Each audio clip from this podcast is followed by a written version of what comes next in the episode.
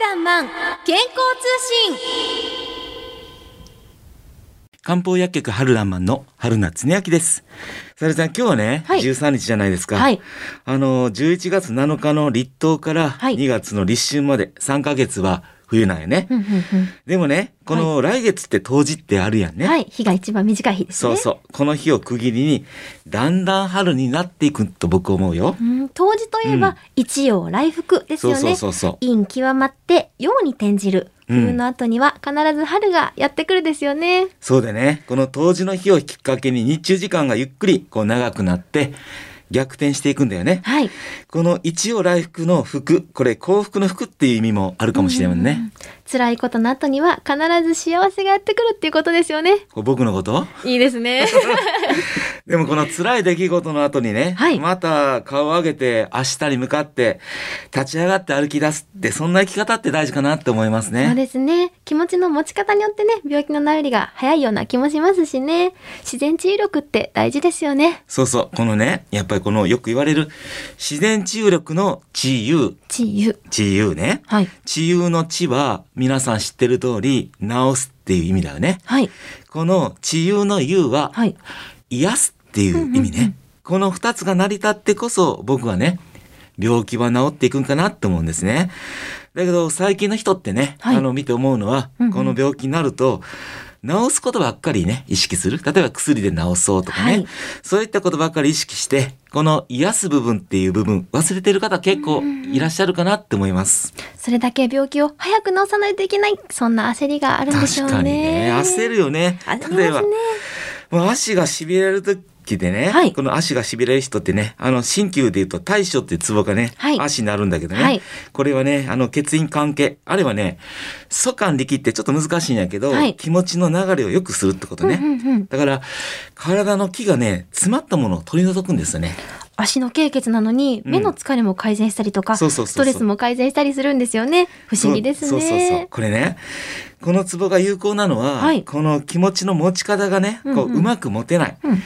あ、なんとしてもこの痛み取りたいと願えば願うほど、なんか痛みに焦点があって、はい。辛くなる。うん。だから、この肝っていうのはね、はい。やっぱり気持ちの疎接っていうところにね、はい。あの、あるんですけども、うんうん。実は肺の気、肺の気の流れもね、よくするとね、自然治癒力って高まるんですよ。うーん。僕らはね、例えばね、あの、その治癒力の存在ってほら知ってると思うんだけど、はい。まあ、例えばね、えっ、と、どういう話しようかな。さりちゃん、包丁で例えば手を切るとするやんか。はい痛いはい。手切ったらどうする？えっとまあ軽い場合はまず止血をして絆創膏を貼っときます、すると？すると数日後には治りますね。そうそう、指切ってね。はい。ああ、どうしようかな。まあ、治るかなってこう、3日も4日も経ってからね、はいはい。ああ、指20日治るかなって悩んでる人って少ないけど、ないですね。だけどなんかね、足腰になるとね、はい。なんか特別視されるよね。あそこに焦点があってしまいがちになってしまうんですね、そう。そう。この足さんよかったらとか、足を憎む人って多いよね。うんうんうん。だけど、よく考えて、その足のおかげで、はい。今までね、どれだけ好きなところに連れてってもらったかってこと、よく考えてみてほしいんですなるね。ほど自分の体や腰をねいたわって敬ってあげること大事って以前にも春菜先生おっしゃってましたねそうですね。特にこの座骨神経痛とか腰痛、これからね、はい冬を迎えるにあたってひどくなるがちだと僕思うんですね。だからこそ、当地養生、冬に至るに養生と書きます。これは、冬を利用して養生すること、とても大事だと僕思います。冬は体の基礎であるあの腎臓の腎にね精神の性、人生を蓄えないといけないんですよね。そうそう。そのためにはポイントね、ちょっと二つ今日お伝えします。はい、二つ。二つ。一つ目は、まず睡眠、夜更かしあかんよ。はい。さりちゃん、大丈夫？気をつけてよ。はい。二つ目は、体を冷やすものは避けて、温かい飲み物、食べ物を取ること。はいそして、よく有名な言葉にね、当時の食べ物では、んがつく、んが二つつくものがいいと言われてるのよ。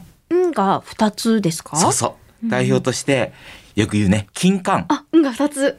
寒天、んが二つですね。銀杏、おお。南京、うんうんうん。人参、ほう。レンコン、つくでしょ？本が二つついてますね、全部。はい体に良さそうなものばかり。また、運もつきそうですね。確かについてほしいよね。ラッキーにはいラッキーになりたい。でも先人の知恵ってね、偉大やなと思うのはね、はいそういうことをしっかりと伝えていることかなと思います。そうではい。さて、そろそろお別れの時間になります。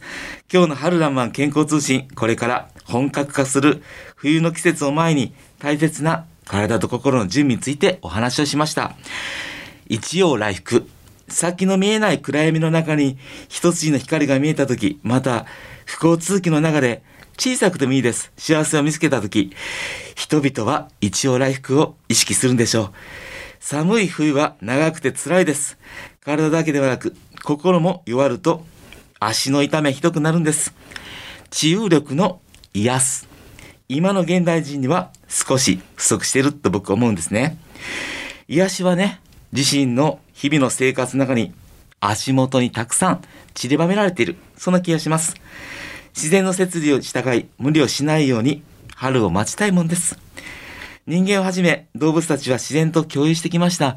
自然の中にも漢方は広がっていったんです。ですから、あなたの悩み、それがなかなか改善されないときは、漢方や薬膳の力を借りるのも一つの方法だと思います。えー実は私、無料 LINE 相談も行ってます。これとても好評なんです。引き続き行ってますので、もしよろしかったらあなたの悩み聞かせてください。今から LINE の ID を申したいと思います。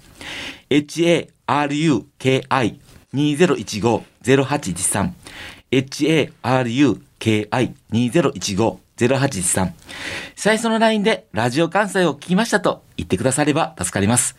またこの番組でも皆さんからのご質問を受けたまっております。宛先は、メールの方は、春アットマーク jocr.jp、haru アットマーク jocr.jp、おはがきの方は、郵便番号650-8580ラジオ関西、ファックスは078-361-0005です。いずれも、春夏に秋の春爛漫健康通信係です。ポッドキャストでも配信しています。お聞きくださいね。お相手は漢方薬局春らんまん春夏に秋と相川さゆりでした。